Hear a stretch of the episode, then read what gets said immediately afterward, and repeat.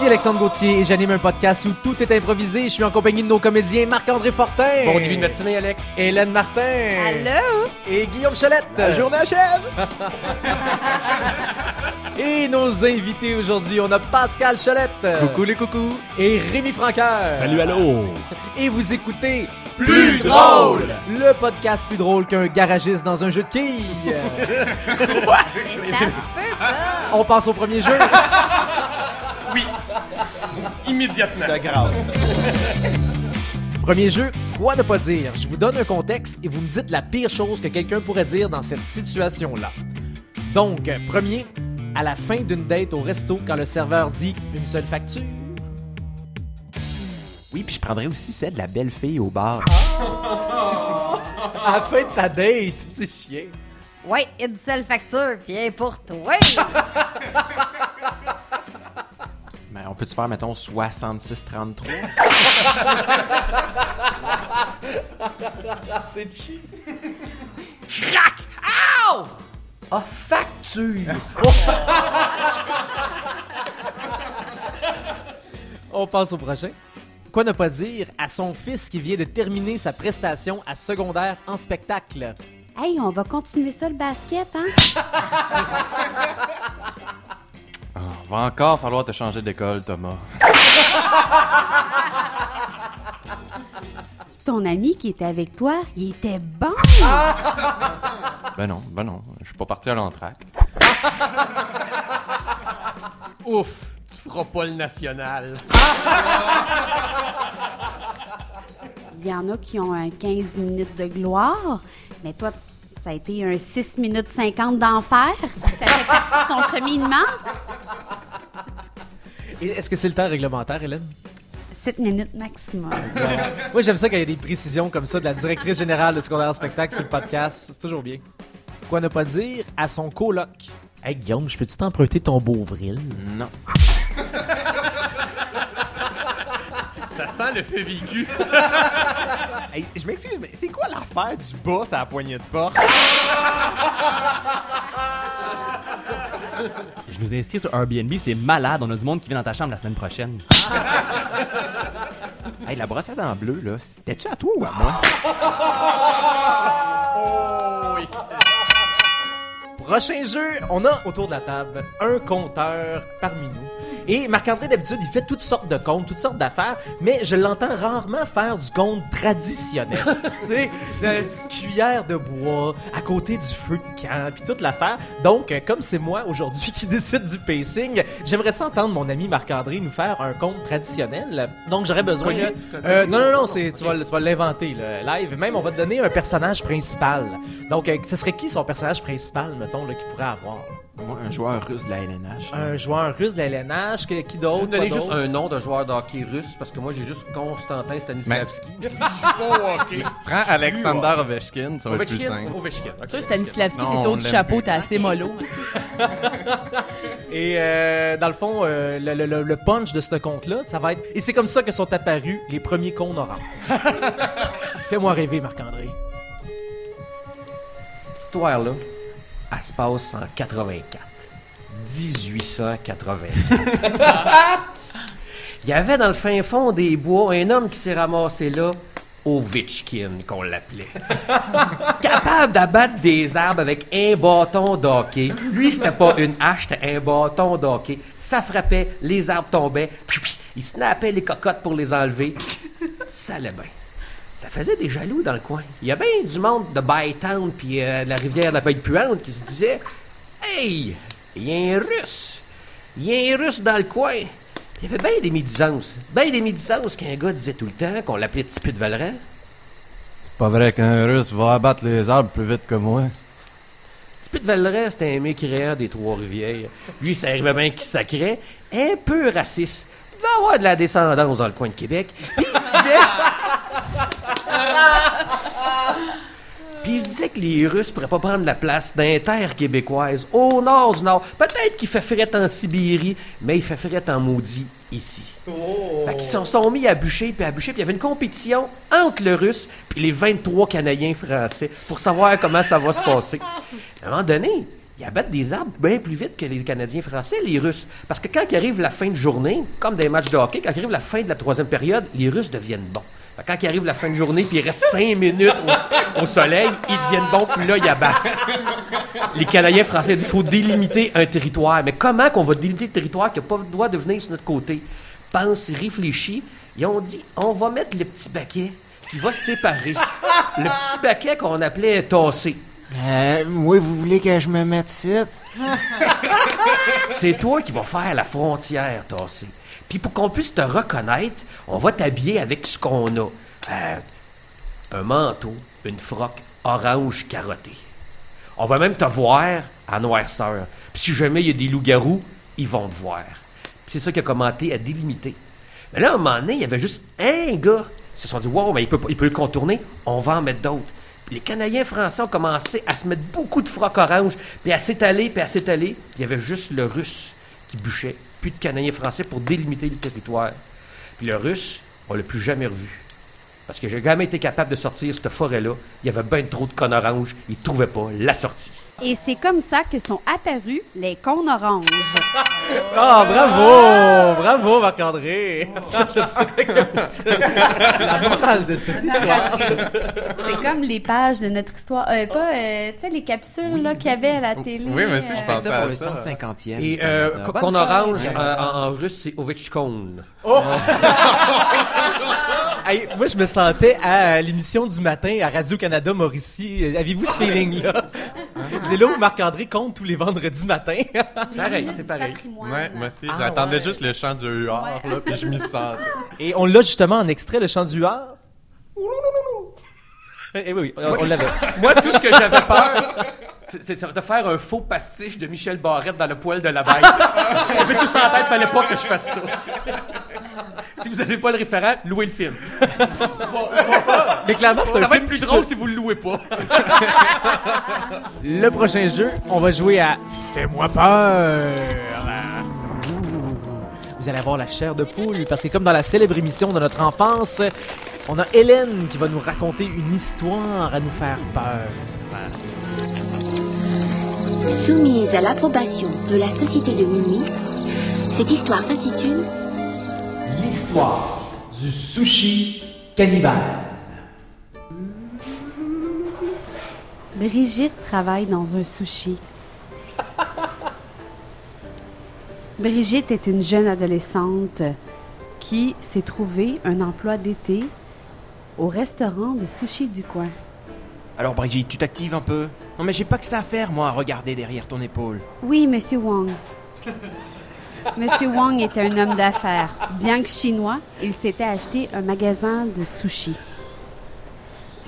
Euh, je vais vous prendre euh, deux Yamakasi, trois Toshiba, puis... euh, Avez-vous les affaires, là, les nagiri, là?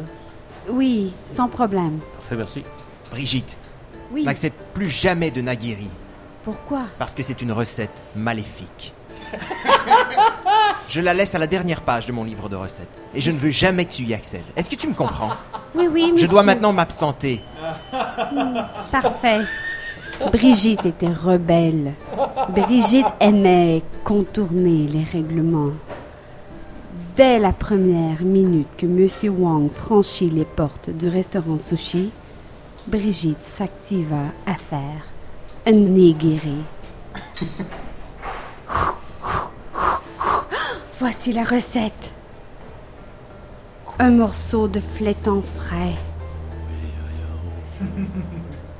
Une boule de riz bien frais. Mettez-y une goutte de sang de grenouille. Et pop! Le nigiri est prêt, monsieur. Euh, merci. Monsieur. Monsieur? Le poisson, il... On dirait qu'il me mange par en dedans. Mais je le vois sortir de votre bouche et vous, vous mangez le visage. Donnez-y un coup de kata! Brigitte saisit le, le couteau et... trancha la gorge du client. Brigitte, la cuisine est maculée de sang. Qu'est-ce qui s'est passé ici? Je n'ai rien fait, ce n'est pas ce que vous pensez. Brigitte, le livre de recettes est ouvert à la dernière page. Non, Ne me dis pas que tu as... non, Qu'est-ce que j'entends? C'est le sushi Le sushi est vivant Le sushi a mangé Le dernier client Il s'approche a- de nous. Recule, Brigitte. Un nigiri Donne-moi du tempura. Tenez, monsieur Wang Flouche, flouche. Mais c'est la même astuce que pour une sangsue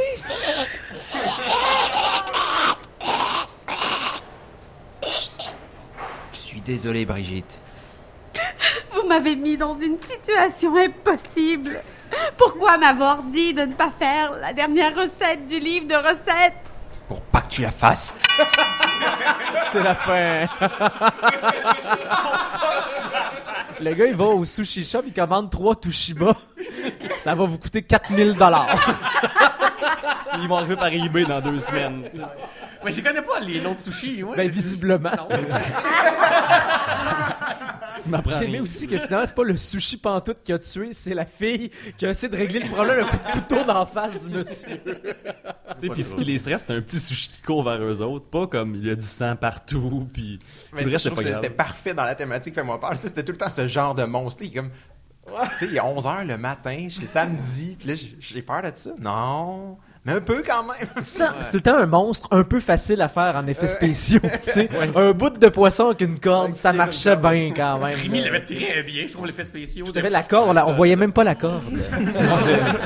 Le prochain jeu, situation de départ. On va avoir euh, Marc-André et Pascal qui jouent dans cette situation-là. Vous êtes deux astronautes de la Station spatiale internationale qui ont des problèmes de colocation. Impro.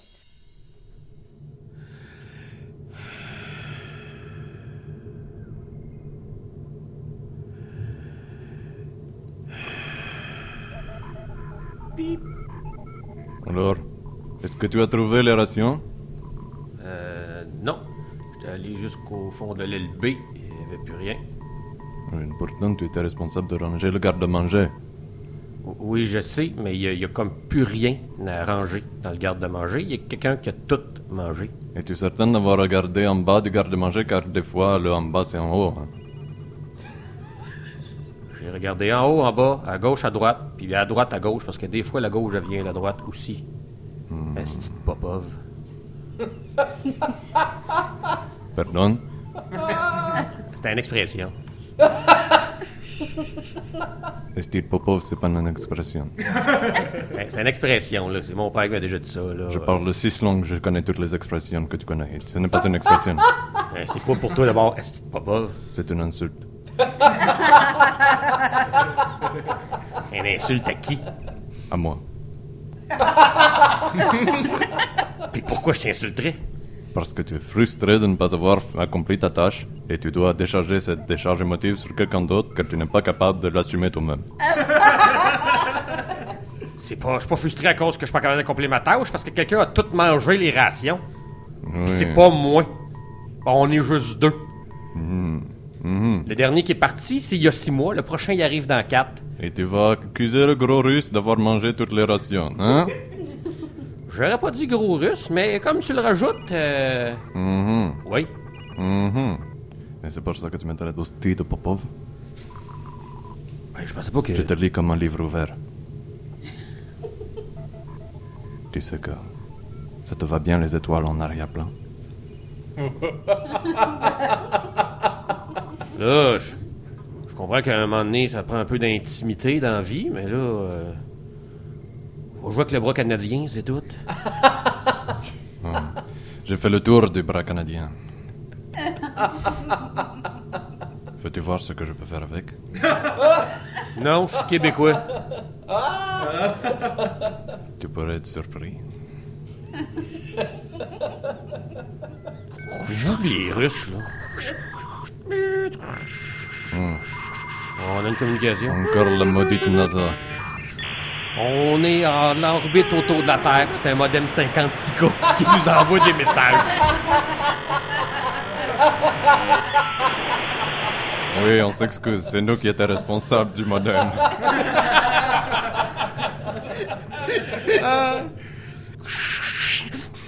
Alors, tu vas voir, c'est facile, il suffit de syntoniser. Le mot de passe, c'est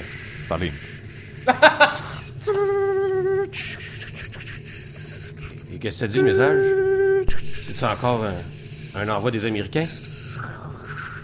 Ah oui. Il demande si nous avons trouvé les rations. Dis-leur qu'ils ont mangé. Pourquoi je leur dirais ça? C'est pas vrai, tu n'as aucune preuve. Il n'y a plus de rations, ils sont pas cachés ailleurs, puis t'es gros. J'ai présumément mangé les rations. Je vais leur répondre ça. On va arrêter ça là. Présumément. mais, mais Rémi, c'était quoi le, le bruit que tu faisais? C'était un bruit de vaisseau, je me suis dit ça peut être une possibilité de. Moi je me dis je donne une piste puis je vous la laisse, tu sais, Oh. c'est parce que c'est votre impro. Fait que je vous amène Tu le savais pas finalement. Ben moi je voulais amener les communications extérieures. Mais mon c'est idée. c'est c'est ça, un début de communication extérieure. Je m'attendais à ce qu'une voix embarque après aussi. le grichage. Je me suis ça. demandé si lui il est russe puis lui il est québécois, qu'est-ce qu'il faut que je sois Qu'est-ce que tu pensais faire avec le bras canadien, Pascal? Oh man, il y a tellement de joints après ça. C'est fou ce que tu peux faire. Parce qu'il faut savoir que Pascal est aussi ingénieur. Donc Oh, euh, oui. là, ça l'a rattrapé un peu son. Ah non, mais c'est pas vrai, c'est de la porn d'ingénierie, le bras canadien. C'est le fait que tu utilises le mot porn, c'est ça qui m'inquiète. Ils appellent ça le hand-job canadien des ingénieurs. Non, mais Je pense qu'on pourrait avoir en supplément là, ce qu'on peut faire avec le bras canadien. Oui, oui, oui, on va mettre ça en annexe. Le prochain jeu, on va jouer à Rire en canne. Donc nos comédiens vont jouer une improvisation dramatique sur laquelle je vais rajouter en post-production des rires en canne. Alors on va avoir euh, Pascal et Hélène dans cette improvisation-là. Vous êtes un couple qui se sépare dans un Ikea. Impro. Moi, je l'aime, le fleuri. Je, je trouve que ça fit très bien dans véranda. J'aime beaucoup le fleuri. Je trouve que ça fait champêtre, ça fait chaleureux. euh, Oui, c'est super beau le fleuri, c'est vraiment beau le fleuri. Là, qu'est-ce qu'il y a, là? Ben, il y a rien, il y a pas de problème. C'est vraiment beau le fleuri, je te dis. Ben c'est voyons, vraiment beau. bien à pic. Mais non, mais il- tout est fleuri à la maison. Puis tu sais qui qui avait choisi le fleuri à la maison, là? C'est ton ex. Ben oui, mais c'est un fleuriste. C'est sûr que les fleurs l'interpellent, là, mais c'est vrai que c'est beau des fleurs. Hey, la vie sans fleurs, là, c'est faire dans maudit. Puis toi-même, tu manques de fleurs dans ta vie. Moi, je manque de fleurs. Ben, regarde-toi, là, t'es toute terne. Regarde, Qu'est-ce qui se passe? tu me dis que je manque de fleurs. Excuse. Excuse-moi, je le retire. Je le, je le reprends. On vient juste d'enterrer mes parents. Désolée, je, je On peux- passait une semaine chez les fleuristes à magasiner maudit bouquet pour la cérémonie, puis tu me dis que je manque de fleurs. De toute façon, euh, j'ai l'impression que t'en reviendras jamais de cette dépression-là. là. C'est tout le temps de ma faute. C'est tout le temps de ma faute. Franchement. Non, mais j'a- j'aurais dû être là. J'aurais dû, j'aurais, j'aurais dû les empêcher de prendre le volant ce soir-là. J'aurais dû, j'aurais dû jamais te rencontrer. T'aurais été meilleur avec ton ex. J'aurais dû. J'aurais dû, j'aurais dû, j'aurais dû. Voyons donc, là. C'est quoi ça? J'aurais peut-être dû me suicider.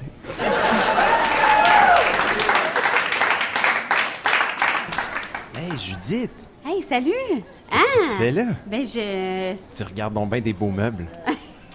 La causeuse fleurie, c'est la causeuse fleurie. T'es carré, puis c'est sûr que ça va aller bien avec euh, ben, ce qu'il y a dans l'ancien appart. là. Ah, ben, Marc-André Saint-Laurent de Fleuriste Saint-Laurent. Ah, salut! Tu connais mon nom? Je connais pas le tien. Ouais. C'est pas important. On peut-tu se reparler? Je je suis comme en- au milieu de quelque chose, là. Alors, Écoute, c'est juste parce que, tu sais, je, je reviens de la rangée, là, euh, avec le matériel pour enfants. Là, ça me faisait penser à toutes les belles affaires, là, que, sais, les noms d'enfants qu'on a trouvés ensemble. Ah, la ça me faisait bien rire. quand je t'ai vu, ben, je me suis dit que je pourrais te donner la liste. J'allais tout le temps sur moi. J'aimerais tellement Ah ça oui. pouvoir avoir des enfants, moi aussi, si j'étais pas stérile.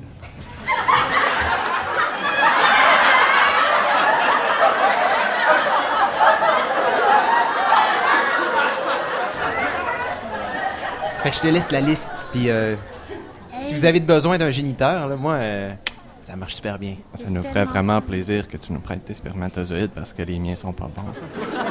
Hey, ça te dérange-tu si euh, je te donne un bec euh, sa bouche? Euh. Ben.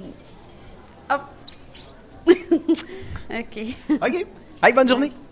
Ça faisait longtemps que j'avais pas vécu d'émotion, mais là, je viens de ressortir de la douleur. Ah, regarde, c'est trop lourd notre affaire, là. Ça marche pas, pas en tout. T'es tout le temps, tout le temps, le verre à moitié vide, euh, pessimiste, dépressif. C'est lourd, ton affaire. Même temps, c'est pas lourd, on est chez Ikea, tout le monde a du plaisir chez Ikea. Pourquoi t'as les larmes qui coulent de même? Qu'est-ce qui se passe? C'est quoi, tu veux me laisser? Je sais pas comment l'aborder, là. T'as pas de couilles pour me laisser? J'ai des couilles, ils servent juste à rien. OK! ah, du beau drama! Voilà! Mélo, mélo. Après, je me serais collé un Moi, c'est le gars, il dit Je peux t'embrasser sur la bouche? On fait toujours ça avec nos ex quand on les croise au Ikea. Mais il me semble que c'est logique, là. À c'est- vivre des beaux moments. Ouais. La ça fameuse liste que j'ai dans mes poches, tu sais, j'ai comme ma carte de crédit, mon cellulaire, mes clés, la liste de prénoms d'enfants avec mon ex. Mais le Ikea propice de rupture, me semble, c'est l'endroit que je vois le plus de chicanes de couple, Ah oui. Ah c'est oui. au Des Ikea. décisions sur ton ouais. plan de vie se font là. là. Tu pars en voyage avec euh, l'être aimé présumé, c'est un bon test. Tu vas au Ikea avec l'être aimé présumé, ça, ça passe ou ça casse là. C'est c'est beaucoup moins euh, dispendieux que d'aller en voyage. Ouais, c'est un bon test avant le voyage qui coûte 8000 pièces d'aller passer, d'aller s'acheter une commode chez Ouais, Ikea. Ou, ou pour moins cher, là, par expérience, là, le rigolfeur. Hey, savez-vous quoi? C'est ce qui conclut cet épisode! Eh oui! Hey, merci beaucoup les comédiens, vous avez été fabuleux comme toujours. Euh, Ceux qui nous écoutent, euh, allez sur iTunes, YouTube, peu importe la plateforme sur laquelle euh, on est streamé présentement, et allez nous laisser dans les commentaires, c'était quoi votre sketch préféré qu'on a fait aujourd'hui? Euh, quel personnage vous a marqué? Quelle citation vous avez aimé? Votre trou préféré au rigolfeur, c'est Oui, lequel? tout à fait. On se revoit bientôt, et d'ici là, soyez Plus drôle! Vous venez d'écouter Plus drôle. À l'animation, Alexandre Gauthier. Les comédiens Hélène Martin, Marc-André Fortin, Guillaume Cholette-Janson. Au montage, Jason Burnham. Et au graphisme, Rachel Brousseau. Et à la voix du générique, Samantha Birubé.